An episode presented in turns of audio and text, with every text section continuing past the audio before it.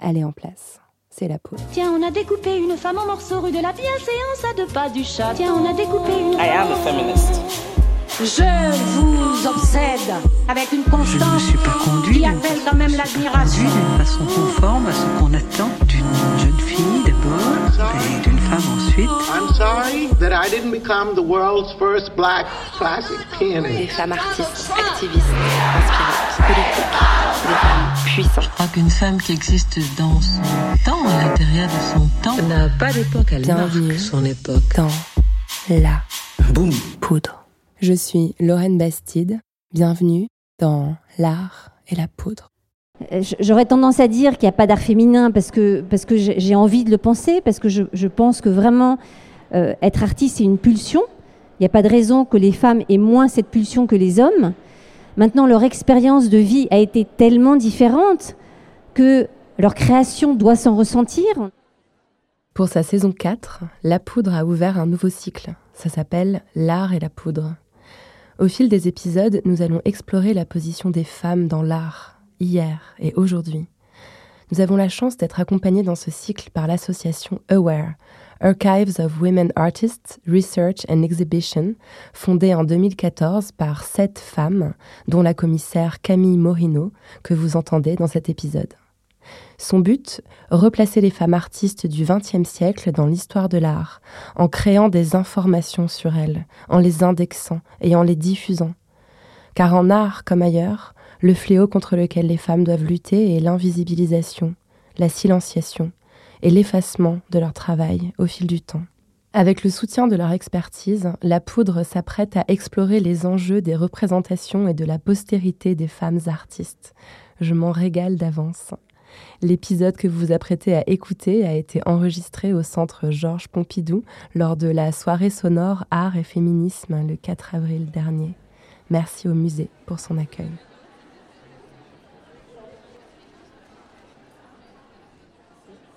Bonsoir à toutes et à tous.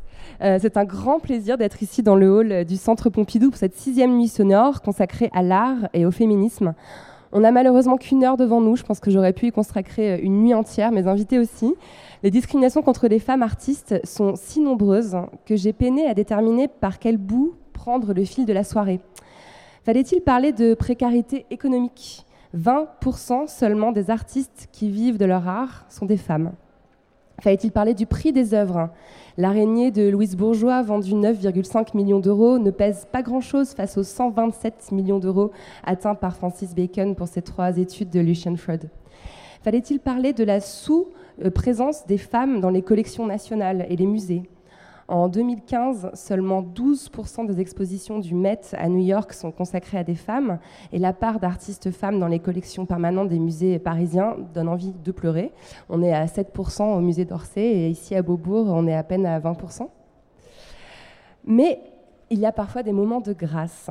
Et, euh, et j'en ai connu un il y a dix ans, ici même. C'était l'exposition Elle, qui a vraiment joué un rôle de déclencheur féministe pour moi. C'était une première mondiale, un parcours genré au sein de la collection permanente du musée. J'ai croisé pour la première fois Vali Export et Mona Atoum. Et je me suis pour la première fois posé la question un art féminin est-il forcément un art féministe? C'est un peu cette question que j'espère qu'on arrivera à répondre ce soir avec mes invités. Et quels invités? J'ai à mes côtés Camille Morino, qui est la commissaire à l'origine de cette légendaire exposition Elle au Centre Pompidou.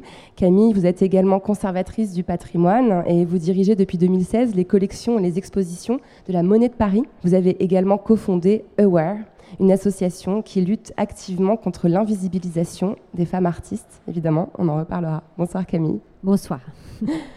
Euh, à cette table se trouve une autre personnalité incontournable de la réflexion sur l'art et le féminisme, la docteure en histoire de l'art et critique d'art, Fabienne Dumont, spécialiste des artistes femmes des années 70 et autrice d'un merveilleux ouvrage intitulé Des sorcières comme les autres, artistes et féministes dans la France des années 70. Bonsoir Fabienne. Bonsoir. Et enfin, nous avons parmi nous une artiste femme, une vraie, Aïcha Snoussi, euh, diplômée de l'école des beaux-arts de Tunis, diplômée en art de l'image et du vivant à la Sorbonne. Vous peignez sur les murs, vous utilisez euh, le papier comme une peau que vous tatouez, que vous lacérez. Vous avez exposé un peu partout en Tunisie et en Europe. Et je suis très honorée de vous recevoir ce soir, Aïcha. Merci. Bonsoir. Alors, vous avez toutes les trois un parcours assez extraordinaire, un parcours brillant qui pourrait faire l'objet euh, d'une émission en soi. Mais ce soir, on va essayer de produire plutôt une pensée euh, critique, une pensée politique. J'aimerais quand même vous poser à chacune cette question euh, personnelle. Comment avez-vous pris conscience du biais sexiste qui existe dans le milieu de l'art? Je ne sais pas qui veut commencer, peut-être Camille, hein, si vous voulez attaquer. Pourquoi pas? Cette conscience, je l'ai eue pendant mes études, à la fin des années 80, j'ai passé un an aux États-Unis, au Williams College, qui est un petit collège entre le Vermont et le Massachusetts. Euh, j'étais une élève de l'école normale supérieure. J'avais aussi fait d'histoire de l'art à la Sorbonne. On m'avait pas du tout parlé d'artistes femmes. Dans les manuels, on parlait pas d'artistes femmes du tout. Et je suis arrivée dans ce collège et j'ai suivi des cours de gender studies. Et là, j'ai découvert la moitié de la planète. Qu'il y avait des artistes femmes, qu'il y avait aussi des femmes qui écrivaient, des femmes philosophes, et que notre, notre regard était complètement biaisé. Donc c'est dans ces années, en fait, que j'ai pris conscience du problème, et ça n'est finalement que assez longtemps après que j'ai réussi à donner forme à cette grande question de l'invisibilité des femmes en général, pas seulement dans l'art. Il a fallu traverser l'océan pour aller, pour aller le constater. Euh, et vous, Aïcha, quel a été votre, euh, votre déclic c'est drôle, drôle, parce que moi, c'est un peu pareil. Du coup, c'est vraiment à l'école des beaux-arts à Tunis. Euh, quand je me suis rendu compte que la plupart des cours qu'on avait, enfin tous les artistes qu'on étudiait, presque 99%, étaient des mecs. Et, et les, le peu de femmes qu'on étudiait, c'était toujours la, des artistes, mais la muse d'eux, ou l'amante d'eux, ou dans sa biographie, Marie à telle, dans telle date, à telle date. Et euh, donc de plus en plus, je me suis rendu compte voilà, qu'il n'y avait que des artistes euh, principalement hommes. Et puis, euh, puis petit à petit, en fait, après, donc je me suis rendu compte qu'il y avait donc à la fois du sexisme, aussi ben, par mon expérience dans l'art contemporain, etc., mais aussi beaucoup de racisme. Donc moi, aujourd'hui, je considère vraiment, j'ai vraiment une optique où c'est deux choses extrêmement liées. C'est la discrimination de genre et de race. Et la preuve est que ben, je me suis rendu compte que toute ma scolarité et aussi dans, ben, dans le domaine que je fais, il y a très peu de femmes racisées en fait en tant qu'artistes voilà, heureusement qu'il y a Google et euh, quelques recherches qu'on peut faire euh, et des expositions aussi où elles sont présentées. Puis en plus, on n'a aucun chiffre, hein. c'est-à-dire qu'on peut, on peut démontrer euh, la, sous-présence des femmes dans les musées, dans les, dans les galeries, dans les collections, mais comme on ne compte pas en statistiques ethniques en France, on ne peut pas vraiment prouver. Mais évidemment, les femmes racisées sont encore plus rares, c'est important de le souligner. Et vous, Fabienne, quel a été votre, votre déclencheur? Alors moi, c'est également euh, euh, pendant mes études. J'étais euh, en histoire de l'art à Dijon et de la même manière, je m'intéressais personnellement aux questions féministes. Je lisais énormément de choses et je n'avais aucun cours qui regroupait et qui recoupait mes centres d'intérêt. Donc c'est ce qui a déclenché mes propres recherches pour en fait aller chercher et construire et lire tout ce qui se trouvait euh, en langue anglaise pour ensuite euh, me permettre d'acquérir quelques outils pour euh, travailler l'histoire de l'art en France qui n'était absolument pas travaillé dans ce champ-là. Vous avez fait un travail colossal pour, pour ramener des textes en France et, et faire connaître tout ce mouvement. en tout cas, ce qui est intéressant, c'est qu'on se rend compte en vous écoutant que, comme souvent, l'invisibilité est invisible elle-même. C'est-à-dire qu'il faut vraiment, à un moment donné, changer de regard et de perspective pour voir ce qui manque dans ce qui nous entoure au quotidien. Et en 2009, donc j'en ai parlé un petit peu en introduction, il s'est passé ici quelque chose de complètement fou. L'exposition Elle, donc Elle au pluriel, dont vous étiez la commissaire Camille Morino. Euh, quand on vous entend parler de cette expérience sur laquelle on vous interviewe très régulièrement, on comprend que c'est l'un des moments les plus intenses de votre carrière, et pas seulement parce que l'exposition a été vue par plus de 2 millions et demi de personnes dans le monde. C'est surtout que ça a été euh, un, vrai, une vraie gageure, une vraie épreuve d'arriver à convaincre cette exposition ait lieu. Vous pouvez nous rappeler un peu le contexte et ce qui s'est passé à l'époque, en 2009 alors, avec le recul, je voudrais pas trop mettre l'accent sur la difficulté de convaincre finalement, parce que euh, j'ai eu la chance euh, de réussir à la faire, cette exposition ici.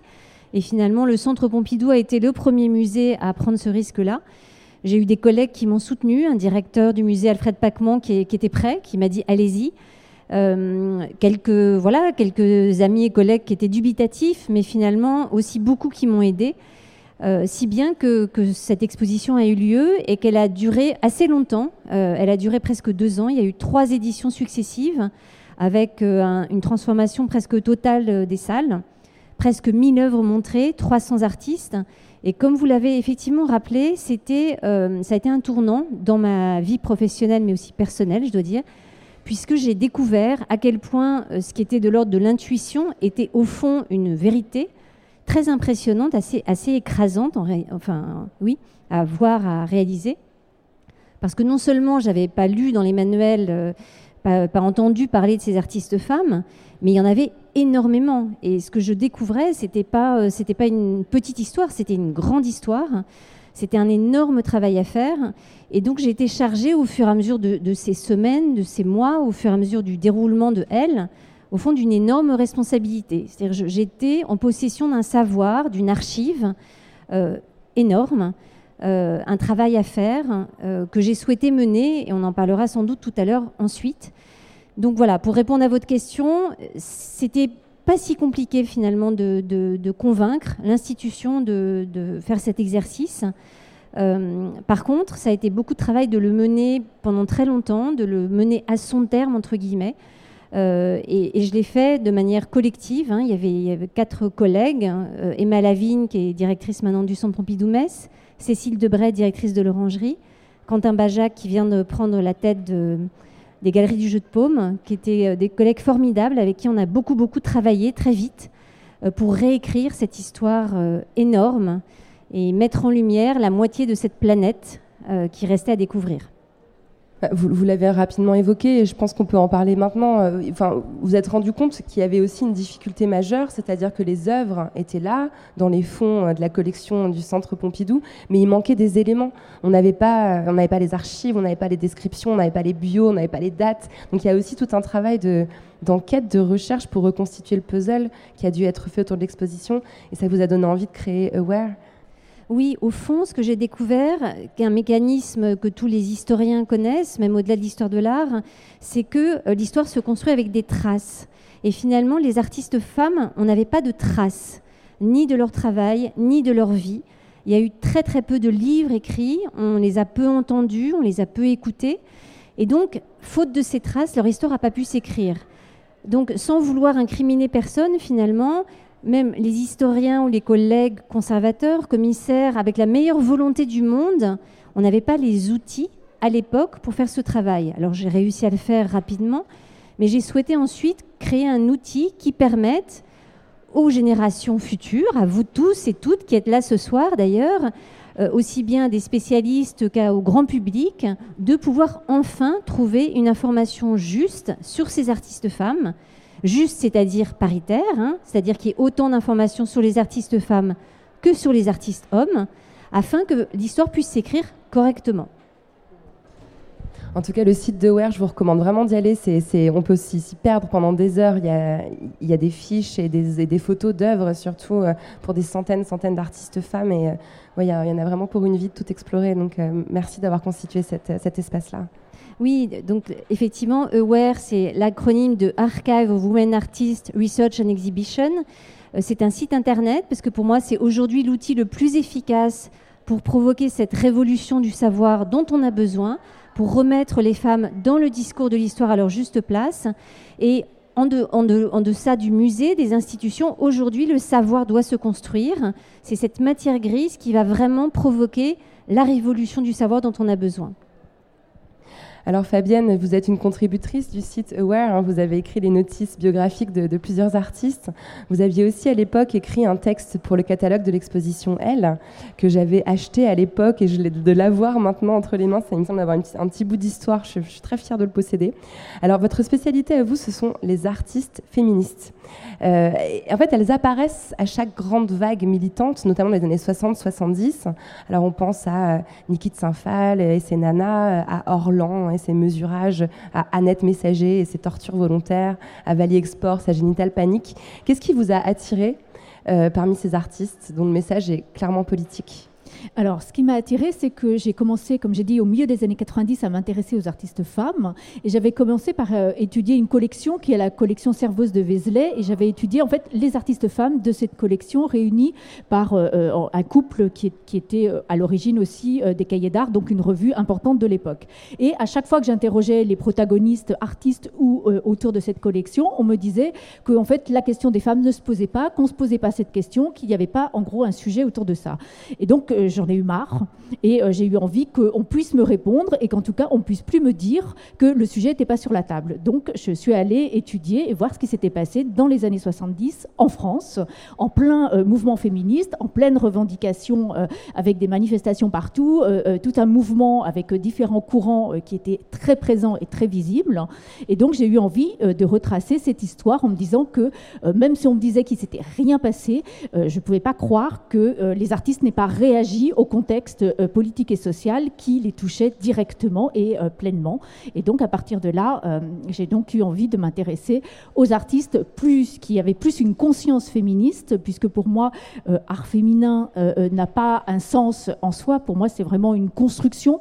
On construit les artistes comme des artistes femmes. On se construit dans un champ particulier. Donc j'avais envie de comprendre comment elles avaient réagi à toutes ces déconstructions de rôles, d'assignation de place dans les années 70 et donc comment aussi on retrouvait dans leurs travaux euh, toutes ces questions de conscience politique et, euh, euh, notamment particulièrement en tant que femme, donc conscience féministe. D'ailleurs, vous les, enfin, la, figure de la sorcière, vous, vous l'associez à ces femmes-là. Est-ce que vous pouvez nous expliquer ce que vous pouvez trouver de commun entre entre Orlan et, la sorcière, par exemple Alors ça, c'est très drôle parce que euh, parfois on me demande de venir faire des conférences sur la question des sorcières, mais en fait, euh, le terme de sorcière, je l'ai réutilisé parce qu'à l'époque, il y avait une revue euh, qui a été fondée qui s'appelait Sorcière et qui était la seule revue culturelle féministe des années 70 et qui a publié énormément de textes sur ces artistes femmes et plus largement sur la littérature, sur toute une série d'éléments culturels liés au mouvement des femmes. Et donc, c'était en écho et en hommage à cette revue, euh, qui évidemment faisait elle-même écho aux sorcières, mais comme des femmes libres, en fait. C'était ça l'idée, c'est que c'était des femmes qui avaient un certain pouvoir. Euh, au Moyen-Âge, c'était un pouvoir médical ou euh, un pouvoir, en tout cas, dont elles s'emparaient et qui ne leur était pas donné, en tout cas, dont on ne voulait pas leur laisser exercer soit la médecine, soit d'autres rôles. Donc, l'idée de, de, se le réapproprier dans les années 70. Et le deuxième écho, c'était une chanson d'Anne Sylvestre qui s'appelle Une sorcière comme les autres. Et dans ses chansons, Anne Sylvestre raconte euh, la libération des femmes et euh, des petites histoires euh, qui disent la grande histoire en fait qui est arrivée aux femmes dans les années 70 et toutes les luttes qu'elles ont menées. Donc cette histoire de sorcière est comme un rebond. Et je sais qu'aujourd'hui c'est à nouveau très à la mode. donc voilà, il y a une forme de passation qui saute parfois des générations et qui rebondit dans le temps. C'est vrai que cette revue sorcière fondée par Xavier Gauthier a eu une exposition aussi tout récemment et la démarche était assez proche de la démarche de Elle d'ailleurs. C'était euh, voilà, une lecture genrée euh, de l'art euh, qui a permis de visibiliser pas mal, pas mal d'écrivaines.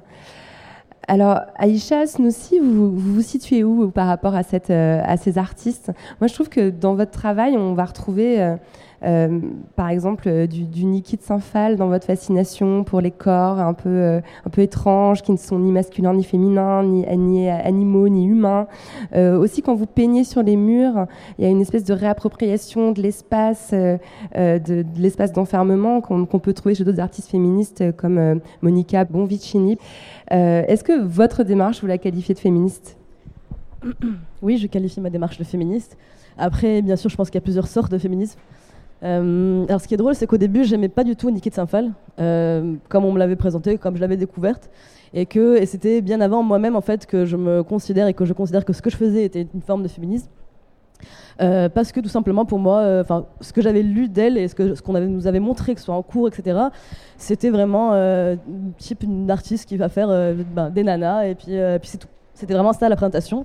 Et puis ensuite, quand ben, tu fais des recherches et que tu vas un peu plus loin, c'est-à-dire quand les choses auxquelles on ne te donne pas accès, Enfin, moi, c'était euh, Niki Safal, c'est quelqu'un qui a euh, envoyé balader euh, toute son éducation Aristo, qui a, qui, a qui, défend les minorités raciales, qui dénonce le patriarcat, qui tire à la carabine, elle est clairement sorcière et féministe. Et ça, en fait, j'aurais pas pu avoir accès. Enfin, pas mal d'autres artistes comme ça. Donc moi, mon, vraiment, je pense mon, mon premier déclic, ça a été surtout ben, des artistes, euh, comme tu disais, en fait, vraiment du body art avec le, toute la réappropriation du corps. Euh, euh, ben, le fait aussi, comme tu disais, le fait que je charcute les cahiers, tout le rapport aussi, ben, Gina Pan par exemple, ou Marina Abramovic. Donc toutes ces performances un peu sales qui, et vraiment qui vont aller chercher à l'intérieur du corps. Moi, c'est vraiment quelque chose qui m'a donné un déclic. Et puis après, pour mon féminisme, je pense que oui, il y a quelque chose de, l'ordre de la, de la sorcellerie, il y a aussi quelque chose de l'ordre de, la, de, hum, la médecine et de la chirurgie, le fait de se réapproprier ses savoirs. De... moi, tout mon travail, en tout cas, enfin, sur, quoi je travaille en ce moment, c'est euh, l'anti-savoir.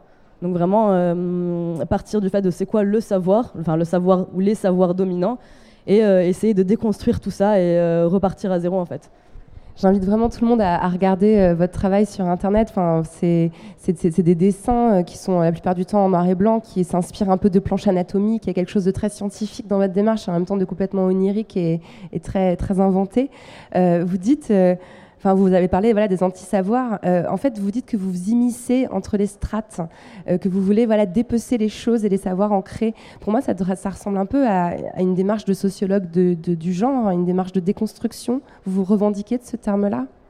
C'est quelque chose qui me parle. euh, je, travaille, je pense, toujours sur la, question de la sexualité. Enfin, moi, en fait, je pense qu'il y a vraiment un lien entre mon travail et mes expériences. Euh, à partir d'un moment dans ma vie, je me suis rendu compte que euh, on nous avait appris un tas de choses euh, dès l'école primaire qui ne, qui ne correspondaient pas à ma réalité ou d'autres réalités aussi. Notamment enfin, par rapport à ma sexualité, ma manière de voir les choses. Et, je me suis juste rendu compte que on, nous, voilà, on avait un, énorme tas de savoir qu'on nous forçait à apprendre. Et moi, l'idée, c'était d'aller un peu eh ben, dépecer tout ça. Et au lieu d'accumuler des savoirs, c'est en fait enlever des savoirs dont on n'avait pas besoin. Donc, ben, typiquement, pour les savoirs ancrés, moi, j'ai fait une sorte d'anti-encyclopédie. Euh, donc, j'avais récupéré d'anciens cahiers d'écoliers des années 50 donc qui était un peu l'image de ce que c'est le, ben, savoir, c'est-à-dire le, premier cahier d'écolier sur lequel on apprend euh, ben, que des bêtises, hein, je ne peux pas dire conneries.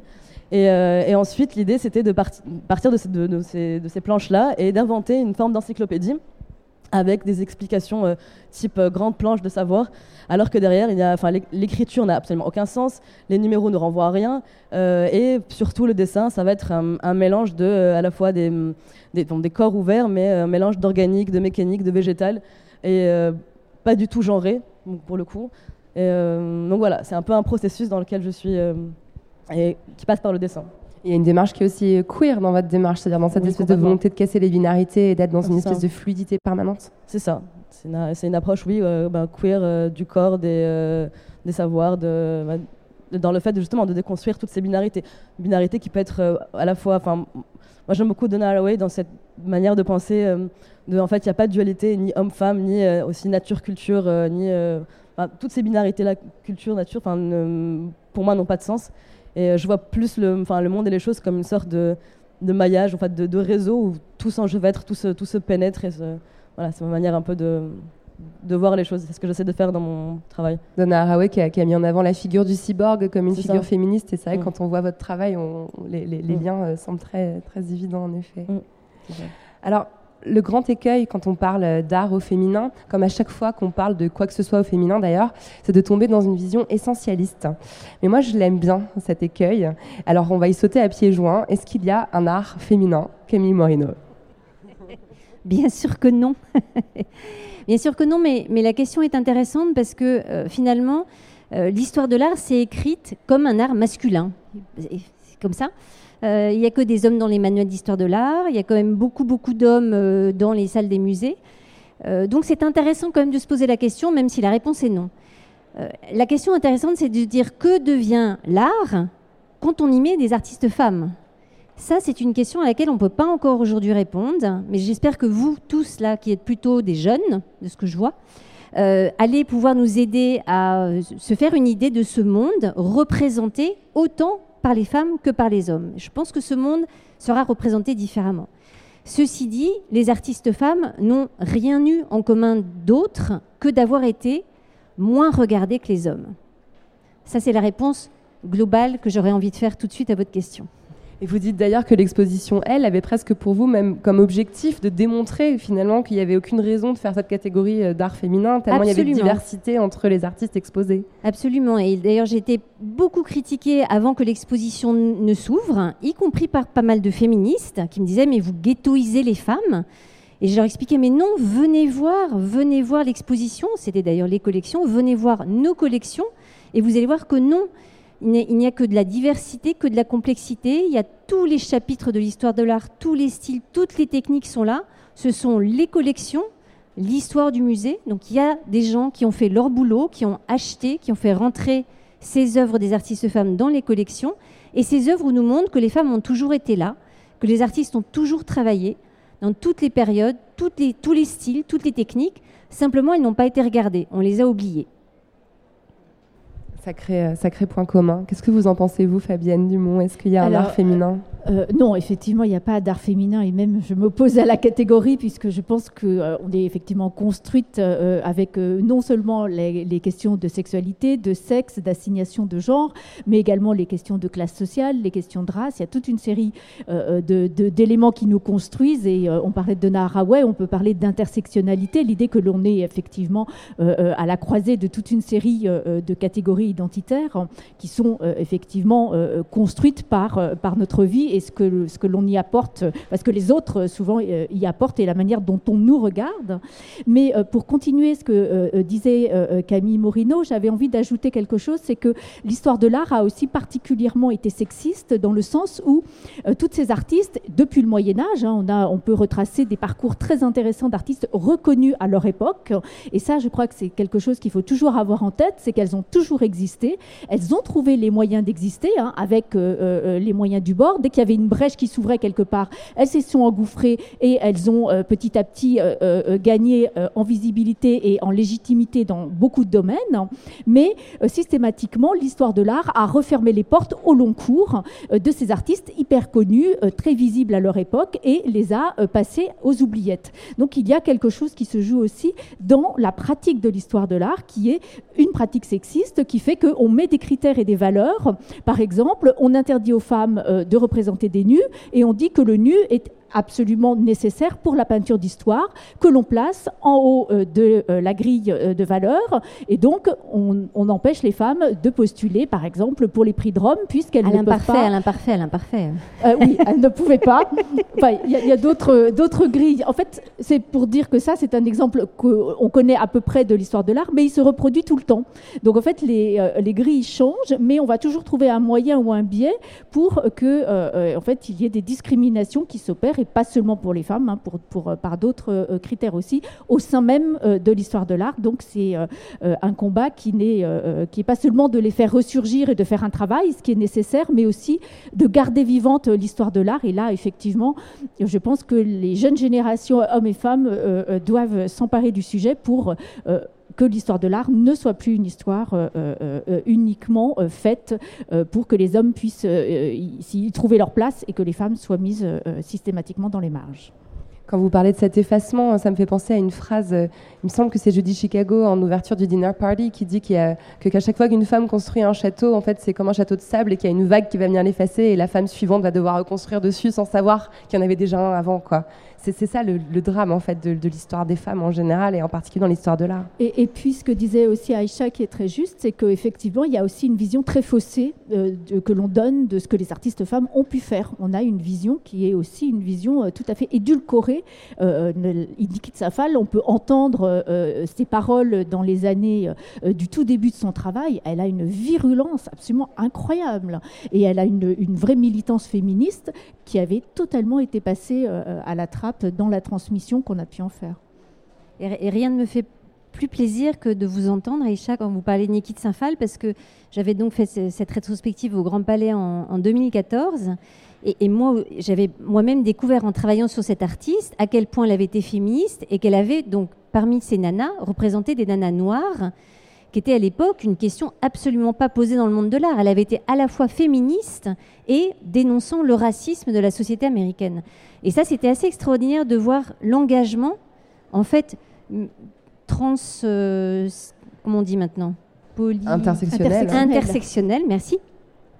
Intersectionnel, parce que ce mot n'existait pas évidemment à l'époque, mais Niki Sinfal était intersectionnel. Merci pour ta réponse. Moi, j'ai envie d'ajouter que j'aimerais voir plus d'artistes noirs qui représentent des femmes noires euh, et, donc, je, vraiment, je suis vraiment d'accord avec ce que vous dites. Et par rapport au fait que, euh, déjà pour répondre à ta question, euh, bah non. Non, mais dans l'ordre que tu veux, on est vraiment à la cool. parce que je m'organise parce que sinon je vais partir dans tous les sens. Et donc oui, par rapport au fait que clairement, donc il y a une discrimination de genre et le fait qu'on voit pas beaucoup d'artistes femmes et que, mais il y a différents types donc d'artistes qui sont représentés. Et euh, bah, ce que je disais aussi tout à l'heure, le fait que moi j'aurais aimé voir euh, plus de, de femmes euh, algériennes, euh, ougandaises, nigérianes dont on connaît le travail, dont on ne voit pas juste une œuvre pour euh, la représenter, pour dire tiens, il y a cet artiste-là. Et, et en fait, ce dont on parle pas, c'est que oui, dans le féminisme et dans dans l'art contemporain, il y a eu, enfin, ça a été très difficile du coup pour les femmes d'être représentées. Mais ce qui est encore plus dire, c'est que pour une femme racisée, elle doit bah, du coup se battre deux fois plus qu'une femme blanche, trois fois plus qu'un mec euh, racisé et dix fois plus qu'un mec blanc en fait. Et euh, tout ça sans tomber bien sûr dans euh, la facilité enfin, du jeu de l'exotisation, dans le sens où bah, le fait d'être, bah, moi par exemple, en tant que femme artiste tunisienne, je pense qu'il y a beaucoup ce questionnement et euh, le fait que je travaille par exemple sur la sexualité, il y, a, hum, il y a toujours ce rapport exotisant de se dire euh, ah bah tiens c'est une euh, c'est une femme arabe qui va travailler sur la sexualité ah c'est une femme libérée c'est une femme civilisée alors qu'en fait du coup il y a tout un discours un peu néocolonialiste j'ai envie de dire. Donc c'est pour ça que je pense qu'il y a vraiment beaucoup de strates à, travailler sur le et à réfléchir sur l'accès aux femmes plurielles dans dans l'art contemporain en fait Dans, ton travail, en plus, pardon, je suis passée au-dessus, mais voilà. Euh, dans ton travail, il y a, aussi euh, souvent une, di- une dimension de dénonciation euh, de, valeurs religieuses. J'imagine que ça doit arranger certaines personnes aussi d'avoir une femme tunisienne qui vient dénoncer le conservatisme religieux en Tunisie et que c'est plus pratique d'avoir ce discours-là à mettre en avant. Pardon, hein, j'espère pas mettre les pieds dans le plat, mais c'est un peu ça, non? Bah, en fait, moi, dans mon travail, je dénonce pas une forme de religion, dans le sens où, en fait, je suis pas quelqu'un de. ben, je, je suis pas religieuse, je suis, enfin, je, je suis pas croyante, mais ce n'est pas un sujet qui, euh, que je dénonce particulièrement. Euh, au contraire, il y a une forme de sacralité, mais autour d'autres sujets. Euh, sacralité du, sexe, pour moi, par exemple. Mais c'est clair que si je vais représenter des choses. Peuvent, enfin, où je détourne euh, de quelque chose qui peut rappeler le sacré, bah, le fait que j'ai des écritures qui sont une forme de calligraphie arabe, bah, automatiquement, on va penser que c'est euh, une dénonciation du, par exemple, du texte des textes euh, du, coranique, alors qu'en fait, quand on essaie de voir, bah, c'est pas du tout de l'arabe en fait, déjà. Et donc il y a vraiment ces schémas très, ces raccourcis qu'on fait. Et c'est très facile, je pense, du coup, pour euh, voilà, d'avoir ce regard-là, un peu, euh, comme je l'ai dit, néocolonialiste, de se dire euh, Ah, c'est une femme voilà, donc libérée du joug de l'obscurantisme. euh. Bah, comme pour Niki de Saint-Phal, on te simplifie et on te, voilà, on te résume à deux trucs. Alors, moi, j'avais quand même l'impression, moi, j'ai un, petit- biais essentialiste parfois, je peux pas m'en empêcher, et j'ai quand même l'impression qu'il y a des fils conducteurs quand on, quand on regarde l'art des femmes, euh, comme le corps, euh, la sexualité, euh, évidemment la maternité, la maison. Et plutôt que de dire qu'il y aurait une espèce de, de destin euh, biologique des artistes femmes, est-ce qu'on n'est pas aussi dans un, une, espèce de vision de la société qui est un peu déplacée? C'est-à-dire qu'au lieu de parler euh, de la guerre et du, et du pouvoir, on va parler de l'intimité. C'est quelque chose qu'on retrouvait beaucoup dans l'exposition Woman House à, la monnaie qu'on vous doit aussi, Camille Moreno. Est-ce que cette idée-là, vous pouvez l'accepter? Oui, je peux l'accepter. En réalité, pour être tout à fait honnête euh, et franche, euh, on ne connaît pas l'histoire des artistes femmes ou pas suffisamment pour pouvoir faire des généralités à ce stade. Euh, quand je disais au moment de Elle, euh, il n'y a rien en commun d'autre euh, entre ces artistes femmes que d'avoir été oubliées, je le pensais vraiment. Alors j'ai- découvert quelques thématiques comme effectivement la représentation de l'espace domestique. Donc j'ai consacré cette exposition à la Monnaie de Paris. Mais vraiment tous les jours, toutes les semaines, quasiment, je découvre de nouvelles artistes dans des pays, dans des continents, des, des périodes, des techniques que je ne connaissais pas, euh, avec l'équipe Elle qui est partiellement ici. Et à chaque fois, quelquefois, une seule personne nous fait complètement changer en fait notre vision des choses, si bien que franchement, c'est une histoire qui est littéralement en train de se faire, aussi bien pour le 20e que d'ailleurs pour le 19e.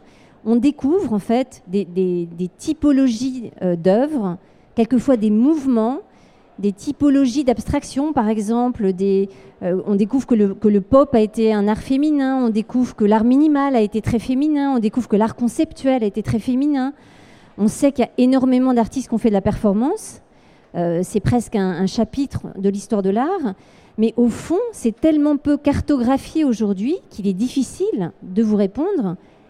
Euh, J'aurais tendance à dire qu'il n'y a pas d'art féminin parce que, parce que j'ai j'ai envie de le penser, parce que je, je pense que vraiment euh, être artiste, c'est une pulsion. Il n'y a pas de raison que les femmes aient moins cette pulsion que les hommes. Maintenant, leur expérience de vie a été tellement différente.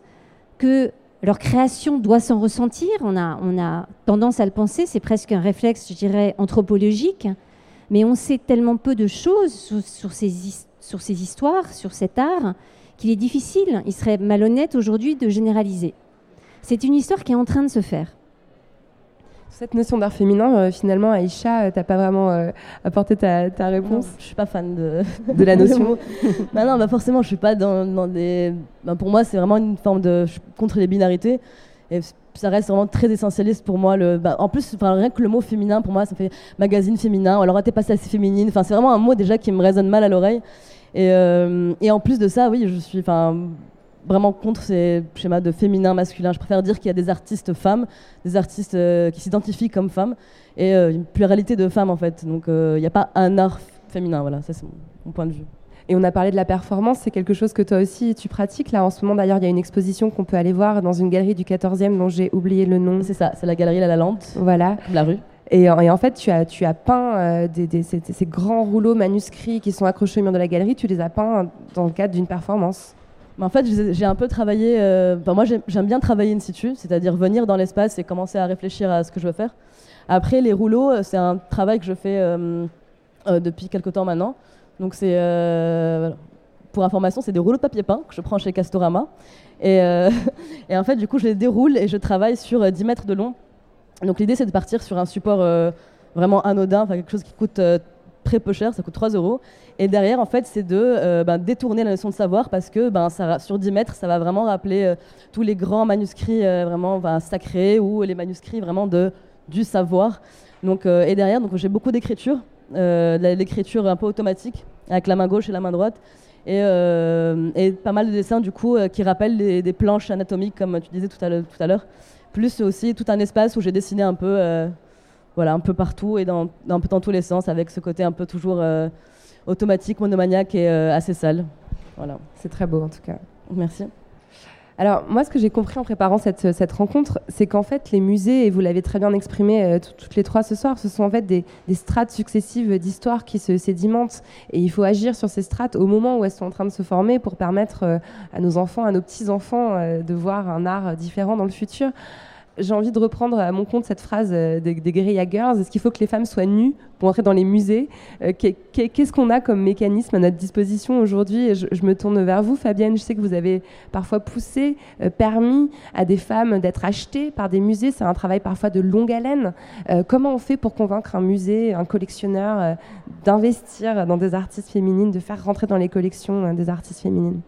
Je crois qu'on n'est jamais toute seule et que chaque personne apporte euh, sa part. Et euh, moi, j'apporte la mienne qui est la recherche précise, euh, contextualisée sur des artistes dont on n'avait jamais parlé. Et donc, je tends à les faire connaître par un travail voilà, de longue haleine historique. Et ensuite, le public est très important. Tous les rouages, effectivement, des commissaires d'exposition, des critiques d'art et autres ont une importance puisque c'est petit à petit, avec l'engouement, par exemple, suscité par l'exposition Elle, que certaines artistes ont pu euh, rentrer dans les collections et euh, être ensuite euh, exposés. C'est aussi le fait d'en parler quand on vient me voir aujourd'hui et qu'on me demande mais quels artistes pour tel sujet on peut bien mettre dans notre exposition? Donc euh, euh, à chaque fois euh, donner des noms, expliquer les travaux, expliquer l'importance, dire pourquoi ça répondrait à la question et qu'effectivement c'est plus possible qu'on mette que des hommes dans une exposition. Et euh, ça vient euh, parfois aussi de l'entourage des commissaires. C'est arrivé récemment. Euh, je trouve que voilà, il y a toute une série de personnes qui, euh, qui agissent. Et puis euh, il y a aussi la dénonciation par des chiffres, euh, parce que je pense que ça, ça pèse, et notamment ça pèse sur les achats publics, puisque c'est le- les collections viennent des impôts, des collectes d'argent qui sont les nôtres en tant que citoyennes et citoyens. Et là, je pense qu'on a véritablement un pouvoir de faire bouger les choses. Et si on les fait bouger dans les collections des musées, on les fait bouger dans les mentalités, dans la manière dont les femmes sont représentées, se représentent, dont elles savent qu'elles peuvent devenir artistes puisqu'elles auront une chance aussi euh, de pouvoir être achetées, collectionnées et donc de vivre euh, dans euh, ce champ-là. Donc voilà, c'est toute une série d'éléments, mais les chiffres sont malheureusement encore très bas. Euh, euh, puisque moi je travaille en école d'art. En école d'art, on est à peu près, même plus que 60% euh, de jeunes artistes femmes.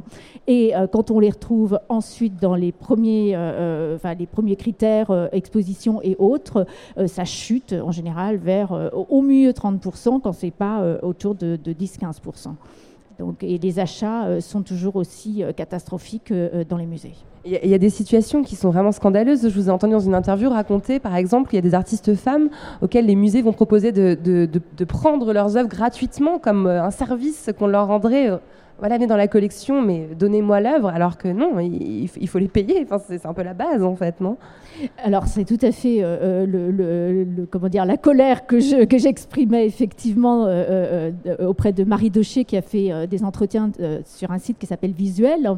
Et j'ai expliqué effectivement que, comme je connais très bien les artistes des années 70 depuis très longtemps, aujourd'hui, elles sont reconnues. Donc, tout d'un coup, il y a un engouement pour leurs travaux, mais au lieu de par exemple, pas acheter un Picasso qui vaut quelques millions et euh, d'investir ces millions dans l'achat de toutes les œuvres de femmes qui manquent dans les musées, euh, tant qu'elles sont encore là, qu'elles peuvent au moins profiter euh, des achats, effectivement, on essaye de les avoir au rabais, voire d'obtenir des donations ou des dons. Et je suis, et je continue à dire que je suis choquée quand j'entends ce, ce, genre d'histoire parce que je pense que les musées ont les moyens de rétablir au moins un équilibre dans les collections contemporaines, si ce n'est historique. là, il y a des questions de, rareté des œuvres, mais euh, pour les collections euh, plus contemporaines, et notamment les années 70 en France, il y a parfaitement euh, moyen d'acheter globalement, massivement des œuvres, et ça ne ruinera personne. Ouais, merci pour ce, pour ce coup de gueule. votre colère est partagée.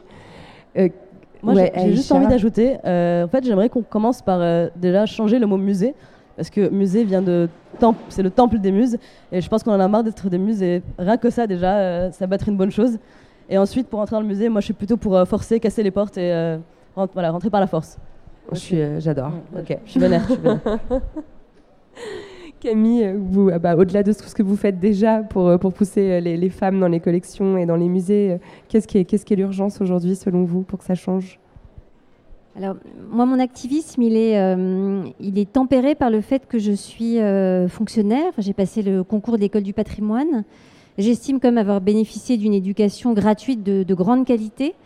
Euh, d'être dans un pays qui a de très beaux musées, de très belles collections. Vous n'allez pas tout casser tout de suite, quoi. non, je pense qu'il faut aussi reconnaître la beauté de ce qu'on a. et je, je, rappelle que l'exposition, elle, au Centre Pompidou, c'était une exposition des collections. Donc ces artistes femmes, ces œuvres, elles étaient dans les collections. J'ai été les chercher, j'en ai, beaucoup montré qui n'avaient pas été montrées jusque-là, mais elles avaient été, achetées ou données. Mais on donne, enfin les artistes hommes donnent aussi leurs œuvres, hein, donc c'est pas. Euh, euh, je voudrais rappeler juste cette histoire-là parce qu'il y a quand même un travail qui a été fait. Et aujourd'hui, on a euh, un ministre de la Culture, un président qui s'engage sur la question de la parité, qui qui publie des statistiques, ce qui est, assez euh, courageux, parce que les statistiques sont effectivement terrifiantes, mais il y a beaucoup de pays qui n'ont pas de statistiques. Nous, au moins, on a cette transparence des chiffres. Ce pouvoir, du coup, c'est évidemment un, un, outil extrêmement efficace, avec aujourd'hui des malus et des bonus donnés aux institutions qui font leur travail ou qui ne le font pas, qui ne représentent pas assez bien les artistes, dans tous les domaines d'ailleurs, je parle de l'art, de la musique, de l'architecture, mais aussi euh, la représentativité des femmes au niveau professionnel. Donc il y a une attention aujourd'hui importante en France sur ces questions-là. Et votre présence ici ce soir montre que c'est devenu une question publique et politique. Euh, donc effectivement, euh, certaines personnes doivent casser. Moi, je, dois aussi reconstruire, forcément, parce que je suis, je suis dans la position de le faire, il faut le faire. Et je fais d'une double manière, euh, à la fois en étant dans une institution, la Monnaie de Paris, qui montre beaucoup d'artistes femmes, qui est attentive à la parité, et avec quelque chose qui est plus activiste, cette association Aware, mais qui produit du sens et de l'information. Je pense qu'aujourd'hui, pour moi, l'arme, c'est l'information. C'est une arme extrêmement efficace, peut-être moins visible, moins extraordinaire, euh, moins, moins sonore que de casser des murs ou casser des portes, mais pour le coup, vraiment, vraiment efficace, parce que cette information va transformer de manière rapide et aussi solide les choses. Et je suis d'accord avec toi, Fabienne, euh, sur l'impact des collections. Les collections, c'est ce qui reste, c'est ce qui est montré dans les musées, c'est à partir des collections qu'on écrit l'histoire. Les musées, tu as raison de le dire, faut passer au fond, penser aux muses, mais enfin bon, c'est le mot qu'on a. C'est le mot qu'on a, et le musée, c'est cet, outil euh, d'apprentissage, c'est euh, ce lieu pédagogique où l'histoire s'écrit, l'histoire de l'art s'écrit. Il est important que les collections des musées soient paritaires, soient plus diversifiées aussi, euh, qu'on y représente toutes les races, les collections, c'est le nerf de la guerre, avec le savoir. Juste pour vous répondre, il y a une dimension aussi plus métaphorique. Mais l'idée, en fait, c'est de, dans tout ça, d'y aller par la force, c'est le fait de déconstruire, en fait, tous ces schémas-là, tous ces systèmes qui sont enracinés, et repenser, réinventer. Et je trouve que c'est aussi constructif que toute l'information qu'il peut y avoir autour. Donc je, pense suis d'accord. Il faut déconstruire, il faut déconstruire, il faut y aller. Mais il faut aussi construire. il faut faire les deux. Et moi, je vais juste ajouter quelque chose. Dans les euh, schémas positifs, j'ai lu récemment que ailleurs, euh, euh, dans le nord de l'Europe, le Stedelijk Museum d'Amsterdam avait constaté qu'il n'avait que 4% d'œuvres de femmes dans leur collection. Donc, on n'est pas très loin de ce qui se passe en France. Et ils ont créé, c'est actif dès cette année, deux fonds d'acquisition d'œuvres de femmes spéciaux qui sont là pour rééquilibrer les collections. Et donc, je me dis qu'on pourrait prendre euh, inspiration sur ce qui s'est passé parce que euh, voilà, ça c'est une manière euh, efficace, je pense, massive de rééquilibrer tout de suite et on ne va pas attendre 100 ans avant que des femmes puissent enfin avoir accès aux collections et que nous, on puisse avoir le plaisir de voir leurs travaux. Mais il faut une volonté politique et il faut de l'argent. Voilà, c'est parfois c'est. Je pense que ça se trouve et en tout cas le gâteau il se partage. Ouais. Après, sur, le, sur les mots, euh, c'est, j'avais jamais réfléchi effectivement que musée, ça voulait dire euh, voilà, la, maison des muses. Mais par exemple, le, le ministère de la Culture euh, parle maintenant de matrimoine. Et ça, pourrait, ça pouvait paraître peut-être farfelu à certains il y a quelques années, certainement encore aujourd'hui d'ailleurs. Mais maintenant, c'est un mot qui est rentré un peu dans le, le, vocabulaire courant. Ça choque plus personne quand on parle de matrimoine. Et c'est important finalement de, faire bouger la langue et de déconstruire aussi les mots. Et, euh, d'employer ce mot, ça permet aussi de rappeler qu'effectivement, euh, le patrimoine culturel français, il n'est pas uniquement construit par ce patriarcat. les mots sont très importants. Euh, mais il ne faut pas oublier que la langue, c'est n'est pas non plus un monument, c'est un muscle. La langue, il faut qu'elle bouge, mais euh, voilà, dans une forme de souplesse. Donc euh, le musée, c'est aussi un joli mot. moi, j'ai choisi ce métier vraiment par passion. J'adore les musées, l'idée du musée. Je veux transformer le musée. mais peut-être faut-il garder quand même ce mot musée, qui est assez beau, qui est assez poétique. Rendre le musée plus paritaire, plus ouvert, plus international. Euh, y, faire, euh, y représenter bien les femmes, mais les hommes aussi. Je pense que les hommes seraient plus heureux d'être mieux entourés. Et les représenter euh, différemment, les hommes. il y a des expositions qui sont et, et aussi, aussi à déconstruire les masculinités. Réfléchir aux gens. Le masculin, le féminin, c'est un vrai sujet aujourd'hui. Mmh. Si vous voulez, on peut garder les musées et créer d'autres choses à côté. je pense qu'on va finir par trouver une solution. Mais en tout cas, moi, ce que je constate, c'est que quand une femme dirige une institution culturelle, il se passe des choses. Euh, vous en êtes un bon exemple, Camille Morino, mais je pense aussi à Martha Agili, euh, à la tête du jeu de paume. Euh, donc, d'un seul coup, au jeu de paume, pendant des années, on a eu beaucoup d'artistes, de photographes, femmes qui ont été mises en avant. Et c'est bah, comme par hasard, au moment où il y a une femme à la tête du musée, peut-être que c'est. Enfin, voilà. J'ai une petite suggestion aussi pour que les choses, les choses changent. alors, être une femme artiste, c'est donc être plus précarisée qu'un homme. Je vous le disais en introduction, il n'y a que 20% des artistes qui vivent de leur art, qui peuvent voilà, payer leur loyer, manger grâce à leur art, qui sont des femmes. Et là, euh, on touche à ce que dit Virginia Woolf dans Une chambre à soi, une œuvre qui est chère à cette émission, vous le savez certainement. Pour créer, il faut avoir son espace, mais elle parle aussi d'une rente. On ne peut pas créer si on n'a pas un certain confort matériel et économique. Est-ce que le nerf de la guerre, au fond, c'est pas l'argent? Peut-être Aïcha, vous commencez. Est-ce que cette précarité, euh, c'est quelque chose euh, qui, te parle, que, que, tu vis toi? Moi, personnellement, non, je ne vis pas de mon art aujourd'hui. C'est-à-dire que ça m'arrive de vendre, euh, mais pas suffisamment régulièrement pour en vivre. ensuite, par rapport à la question de est-ce que l'argent est nécessaire, oui, et c'est plus une question de pouvoir aussi. C'est-à-dire comment, je pense, créer d'autres réseaux. Or, les réseaux en fait qui sont déjà mis en place et où il s'agit plus d'une question de se partager le pouvoir entre personnes qui ont envie de se partager le pouvoir, donc le patriarcat. Et, euh, ensuite, euh, moi j'ai réfléchi à la question et euh, je me suis demandé pourquoi est-ce que généralement les hommes avaient gagné plus d'argent dans, enfin, artistes que les femmes. Et c'est vraiment une supposition. Je ne sais pas si c'est une un bon argument, mais je pense que c'est- ça peut vraiment remonter à une forme de construction sociale euh, du genre qui voudrait que ben, en fait, le, le- garçon, en fait, on va l'éduquer d'une manière à lui apprendre à demander ce qu'il veut, à oser, à se hum, survaloriser aussi. Et je pense que c'est dans tous les domaines, pas que dans le domaine de l'art, en fait. C'est-à-dire que euh, s'il a fait un travail qui va mériter, euh, je sais pas moi, 1000 euros, et ben, en fait, il va se dire, mais en fait, ça coûte 5000 euros. Et, euh, et être convaincu de ça. Et je pense que c'est vraiment lié à une éducation, contrairement, en fait, à une éducation des ah ben, de la petite fille où on va lui dire en fait euh, c'est déjà bien que tu aies fait ça, ne demande pas trop et toujours c'est un peu se dévaloriser et, euh, ça je pense vraiment lié à tout un système du coup patriarcal dont le but est que finalement les femmes presque finissent par avoir à travailler à- à- gratuitement ce qui est un peu le cas parce que le but c'est finalement qu'elles s'occupent euh, je, je fais vraiment une schéma- schématisation hein, qu'elles s'occupent de leur mari de leurs enfants et de la maison sans être rémunérées donc je pense vraiment il y a cette construction sociale de pas demander de pas se croire en soi et de voir plus grand, contrairement à, euh, voilà, aux hommes. Et, qu'est-ce qui pourrait t'aider, toi, en tant qu'artiste, à, dépasser ça? Par exemple, à dire voilà, bah, mon œuvre qui est au mur, elle vaut tant et, euh, et pas moins. Est-ce que c'est en échangeant avec d'autres femmes artistes? Est-ce que c'est. euh, Qu'est-ce qui pourrait aider à empouvoirer les femmes artistes à, fixer des prix élevés pour leurs œuvres, à réclamer à être payées? C'est- Alors ça, c'est aussi lié, enfin, de là où tu exposes, avec tu exposes, les galeries, c'est tout ça aussi un système. Et euh, je pense qu'au-delà du système du coup de l'art contemporain, dans lequel il y a aussi des codes, il y a de, qu'est-ce que tu vas présenter comme travail, qu'est-ce que tu as vendu avant, enfin, euh, il y a aussi de créer d'autres réseaux.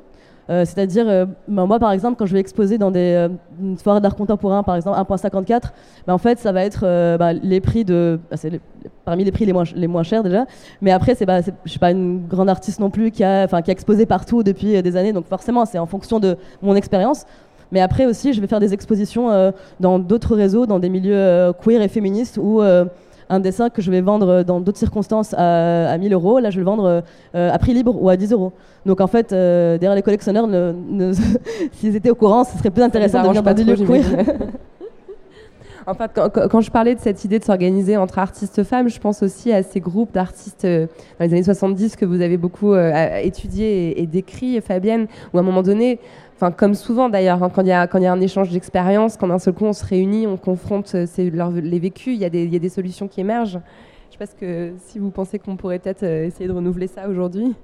Euh, alors renouveler, oui, certainement, parce que les, soucis sont toujours là. Effectivement, dans les années 70, elles ont euh, fondé des galeries, par exemple, et euh, l'idée, c'était de se légitimer à connaître toutes les structures. Elles l'ont fait en France dans les collectifs féministes, elles l'ont fait aux États-Unis, notamment, elles ont fondé, après la Woman House, la, la Building, et dans cet endroit, en fait, elles essayaient d'apprendre aux femmes toutes les structures du milieu de l'art pour qu'elles sachent comment se débrouiller, comment se battre et comment négocier des prix, des articles, parler de leur travail, euh, monter une exposition, faire des accrochages, etc. Donc, apprendre toutes les strates. Donc, effectivement, je pense qu'il y a euh, quelque chose de l'ordre de l'apprentissage aussi qui vient euh, d'une déconstruction de ce que disait Aïcha juste avant, euh, de tout ce qu'on nous a appris, effectivement, de pas se battre, de pas demander à être payé plus, mais ça, c'est dans tous les champs de la vie.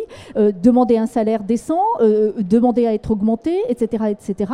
Il y a toute une série de choses qu'on ne nous apprend pas forcément à faire, on ne nous rend pas confiante dans le fait qu'on soit légitime euh, à le faire. Et pour les artistes, c'est exactement pareil. Donc euh, oui, euh, c'est toujours une question, en, étant collectivement présente et en débattant de ses soucis, elle s'auto-légitime et elle se donne aussi le pouvoir et les arguments pour pouvoir être plus forte ensuite individuellement quand elles sont confrontées aux situations. Il y, a- un point commun entre la- l'artiste qui, parle au collectionneur et la salariée qui parle au patron, c'est que le collectionneur aussi est très souvent un homme, euh, un homme blanc d'ailleurs. euh, 75% c'est des hommes qui... Non 75% j'ai vu ce chiffre. Ah, Il y a beaucoup de femmes collectionneuses. Non, ça, je pense que c'est quand même un domaine où, où les hommes et les femmes se, voilà, sont, sont à, à parité. J'ai plus, j'ai plus ma source mais euh, je, vous- je vous crois sur parole. Et, et de fait, d'ailleurs, beaucoup de musées ont été créés par des femmes. C'est une histoire qui restera à écrire, qui étaient des femmes collectionneuses. Je pense au MoMA, par exemple, créé par trois femmes qui ont donné leur collection. Les collections publiques, comme vous le savez sans doute, sont d'abord des dons de collectionneurs et de collectionneuses, beaucoup. Donc il y a cette histoire de la femme collectionneuse qui reste euh, à écrire.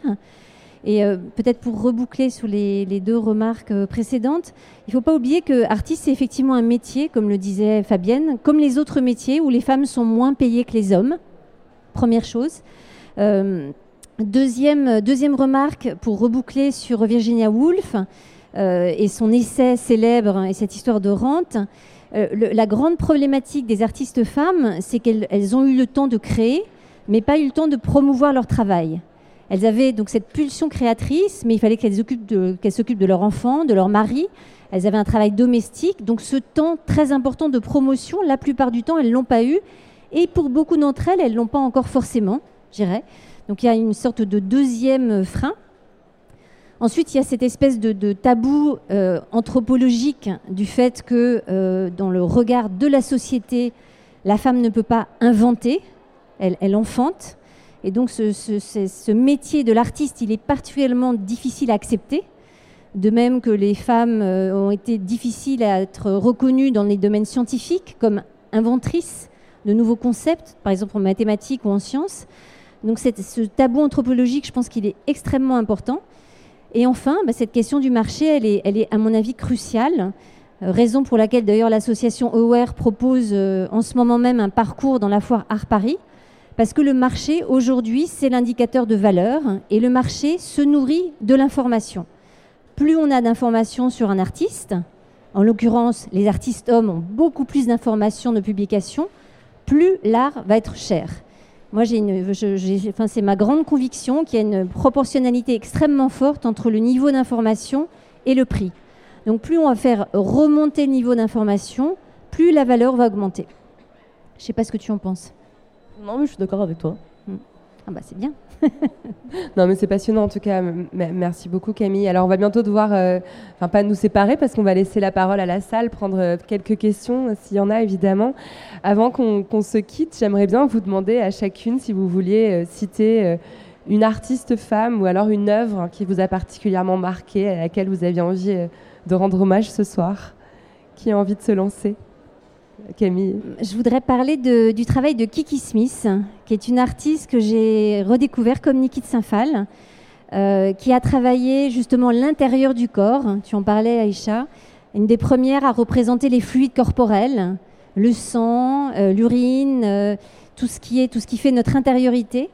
Une artiste qui a été aussi féministe, qui s'est intéressée aux grandes mythologies féminines, qui a relu par exemple la figure de la Vierge, les grandes figures bibliques, mais aussi le petit chaperon rouge, euh, ou la, qui a beaucoup travaillé aussi sur la représentation des sorcières. Voilà, qui, qui me semble être des points communs à vos deux pensées. Donc ça, ça me semble être un bon résumé de, euh, de cette soirée, et aussi parce que je vais montrer Kiki Smith à l'automne prochain à la Monnaie de Paris. Ah génial, merci pour l'info. Aïcha, à qui on rend hommage ce Ben, soir Il y a beaucoup d'artistes, mais euh, moi je pense que je vais rendre hommage à mon premier amour qui est Frida Kahlo. Euh, parce que voilà, c'était la, la découverte et puis euh, alors, je suis dans son travail. euh, euh, J'aime beaucoup aussi sa manière de vivre, sa liberté et puis, et puis on a aussi le même monosourcil donc voilà, je suis fan. D'ailleurs, j'ai lu que Frida Kahlo, euh, avec Sonia Delaunay, c'est la seule femme qui vend plus cher, dont les œuvres valent aujourd'hui plus cher que celles de son conjoint. Frida Kahlo, c'est plus cher que Diego Rivera. C'est cool, non? C'est bon à savoir? Sacré badass, Frida, quand même. Fabienne Et moi, je voudrais rendre hommage à une artiste euh, pour laquelle je prépare une exposition monographique euh, qui aura lieu au Macval euh, à la rentrée et qui s'appelle Neil Yalter. Et euh, Neil Yalter, euh, pour euh, euh, rebondir aussi sur ce que disait Aïcha, c'est une des rares artistes qui, depuis les années 60 et 70, est non seulement féministe, mais s'est intéressée à toutes les questions de migration, que ce soit les migrations turques, puisqu'elle est franco-turque, mais aussi toutes les migrations maghrébines en France, dans le cadre du travail. Donc, les questions de classe sociale ont traversé tout son travail. Et également, elle mêle tout ça à des mythologies, aux croyances, aux lieux de vie et au parcours des personnes euh, dans un travail multimédia. Et donc, euh, on a euh, vu certaines de ses œuvres, euh, notamment la danse du ventre qui se trouve dans les collections du Centre Pompidou, mais euh, elle a euh, un parcours absolument magnifique de, depuis les années 60 et donc l'idée c'est aujourd'hui de publier enfin un travail que je mène depuis 20 ans, qui est un essai monographique et donc de faire redécouvrir l'ensemble et surtout la pluralité de toutes les thématiques qu'elle a abordées et de donner aussi des modèles à des jeunes générations d'artistes qui ont mêlé toutes ces questions, notamment féministes, euh, euh, sexiste, raciste, euh, question de classe, dans un travail voilà, absolument magnifique. Merci beaucoup Fabienne. Merci à toutes les trois. C'était une discussion passionnante. Je suis, vraiment heureuse d'avoir pu échanger avec vous. Merci. Merci. Alors, oui, c'est vrai, manifestez-vous, c'est bien.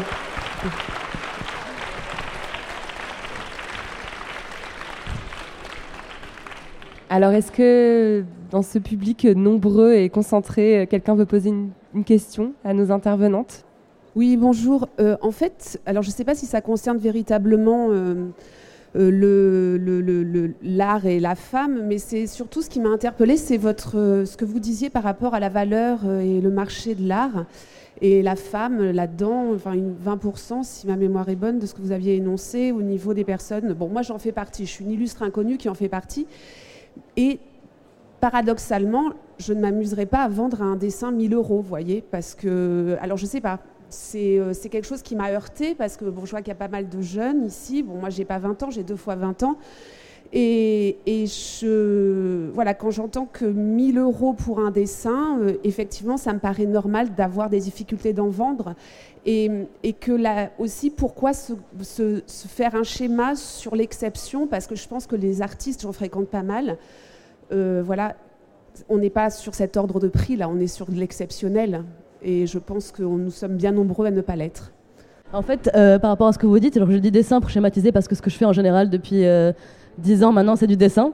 et le, ce dont je parle, ce sont des cahiers d'écoliers, du coup. Euh, vous connaissez pas son travail, donc c'est un peu compliqué en fait d'évaluer le prix sans avoir vu de quoi on parle, quoi. Je vais vous expliquer quand même. Donc c'est une installation en fait que j'ai, qui a eu lieu, enfin, au Grand Palais à Art Paris Art Fair.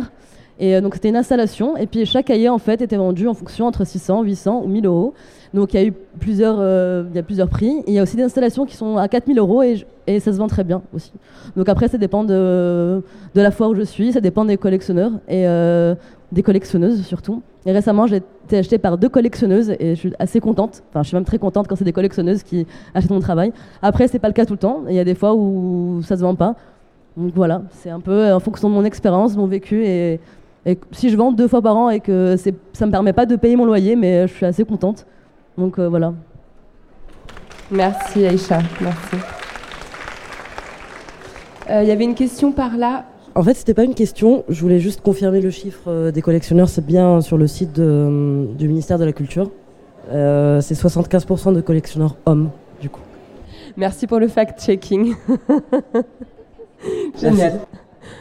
Ah, et je voulais juste rajouter euh, une information pour tout le monde pour euh, les chiffres. On peut aller voir les chiffres de l'Observatoire de l'égalité entre les hommes et les femmes dans la culture et la communication, qui tous les ans publie des chiffres euh, que trouve sur Internet dans tous les domaines, dont les arts plastiques, théâtre, cinéma, etc. Donc ils font les comptages pour nous, ce qui est devenu assez sympathique. Il n'y a pas tout, mais en tout cas, ça donne une idée. Ça déprime un peu, mais ça donne une idée, ouais. Ça donne envie de se battre aussi. Est-ce qu'il y a une autre intervention Oui, ah oui, bonsoir. Euh, merci beaucoup pour cette discussion. Euh, ça fait du bien d'entendre ça euh, ici.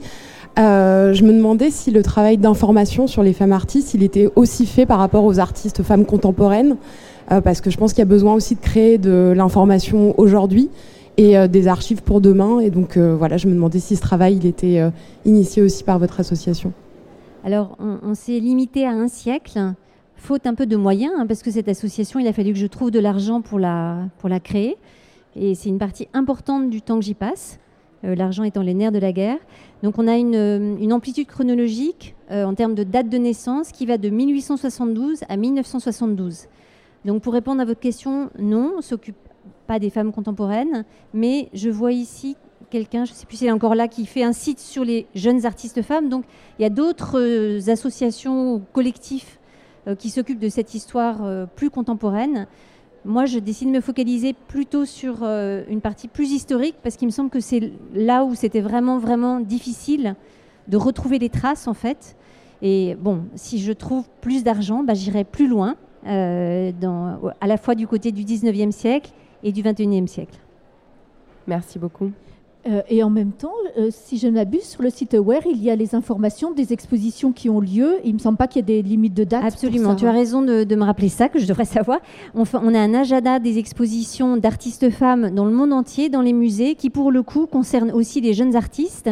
Et on a un prix décerné euh, tous les ans à deux artistes, un prix d'honneur qui récompense la carrière d'une artiste femme dont, le, dont le travail a été déjà souvent montré et aussi un prix EWARE décerné à une artiste émergente.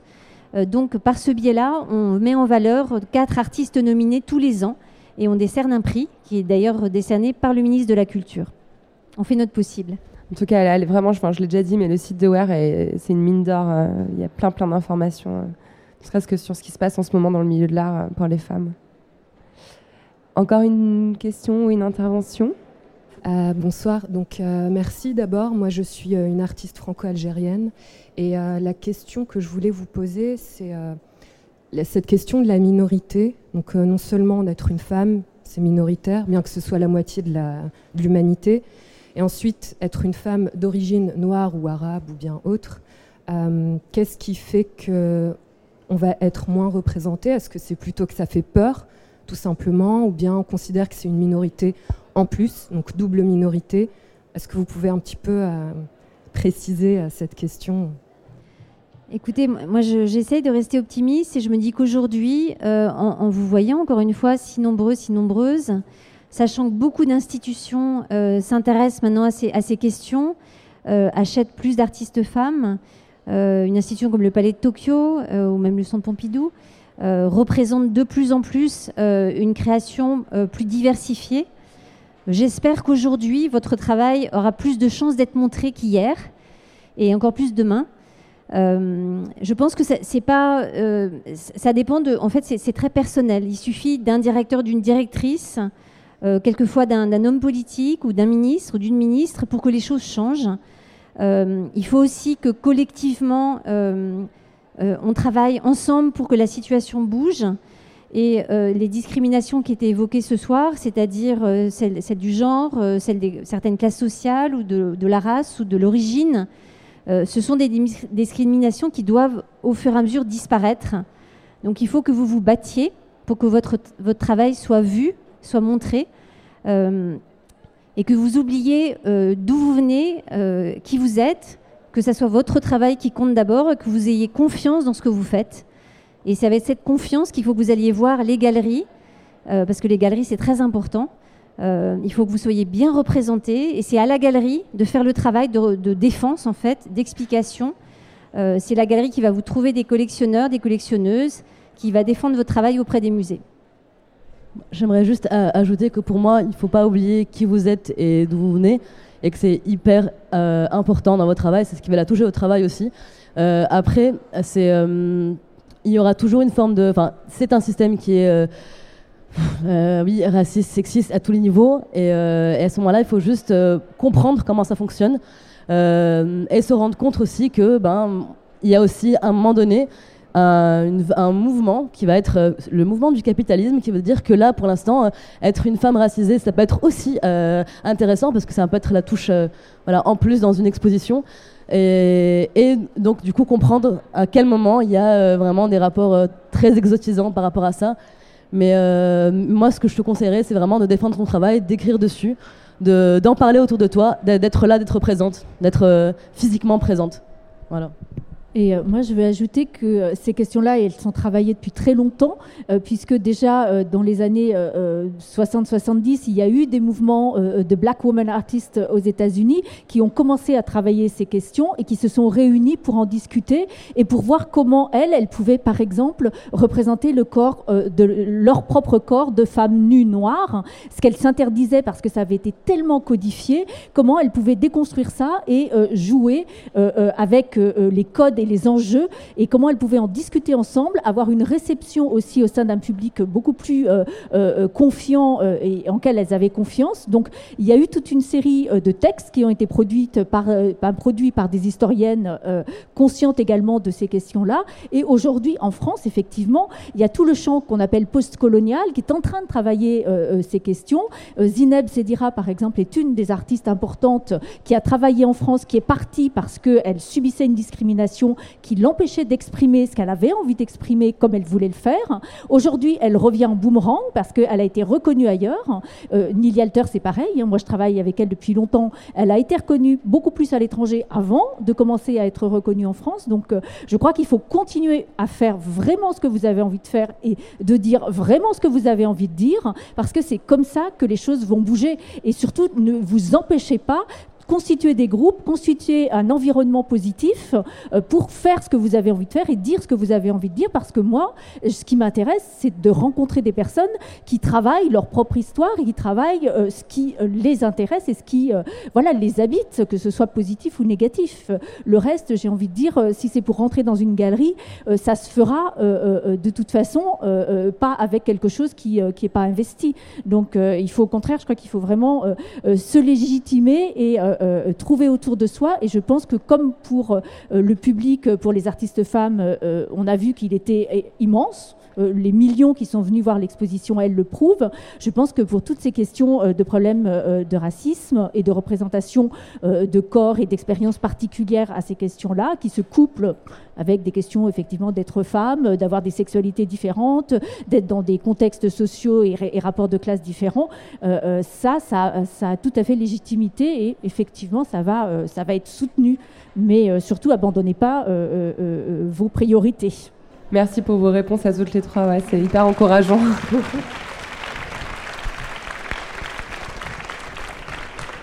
Allez, on a le temps de prendre une, une ou deux questions encore? Oui? Euh, déjà, merci beaucoup et euh, pour euh, l'échange.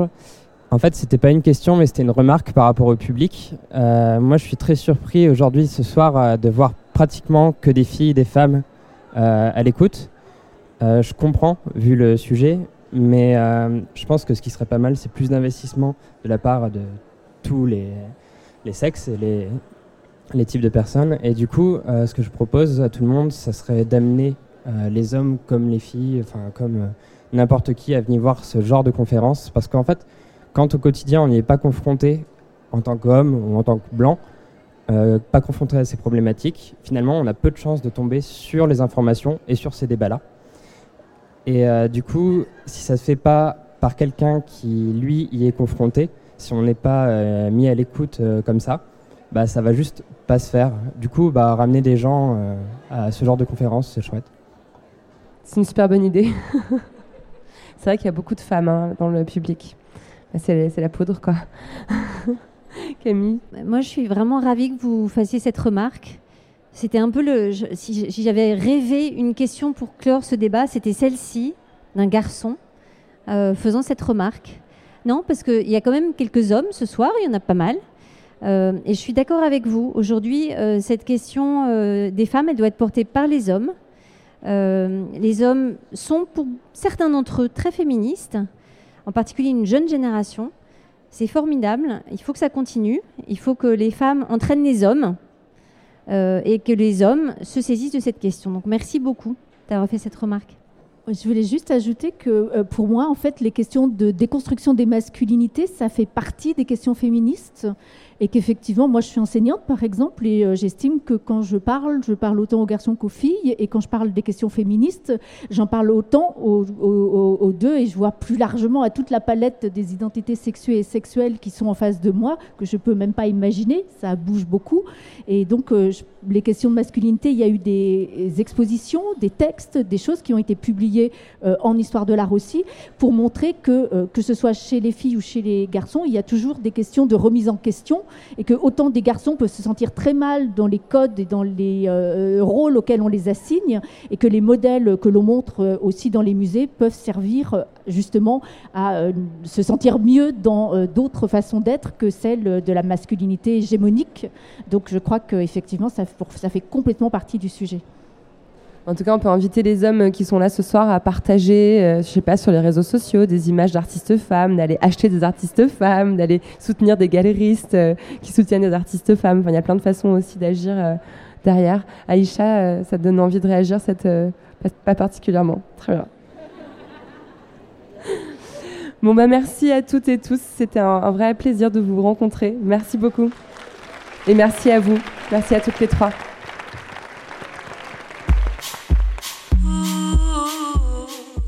La Poudre est un podcast produit par Nouvelles Écoutes. Merci à Aurore Meyer-Mailleux pour la réalisation de l'introduction, à Gaïa Marty pour la préparation, la prise de son et le reste, et à Marion Emery pour le montage et le mixage. Merci à Bonnie Banane pour sa chanson dans le générique. Merci à vous pour l'écoute. On se retrouve sur Internet, Instagram, Twitter, Facebook. La poudre est partout. Si vous avez des réflexions, des compliments ou des critiques à faire, n'hésitez pas. J'adore ça. Ah, j'allais oublier, pour lire les mêmes livres que moi, allez sur le site La Poudre Loup. Vous connaissez la suite. Prenez soin de vous et continuez de faire parler la poudre.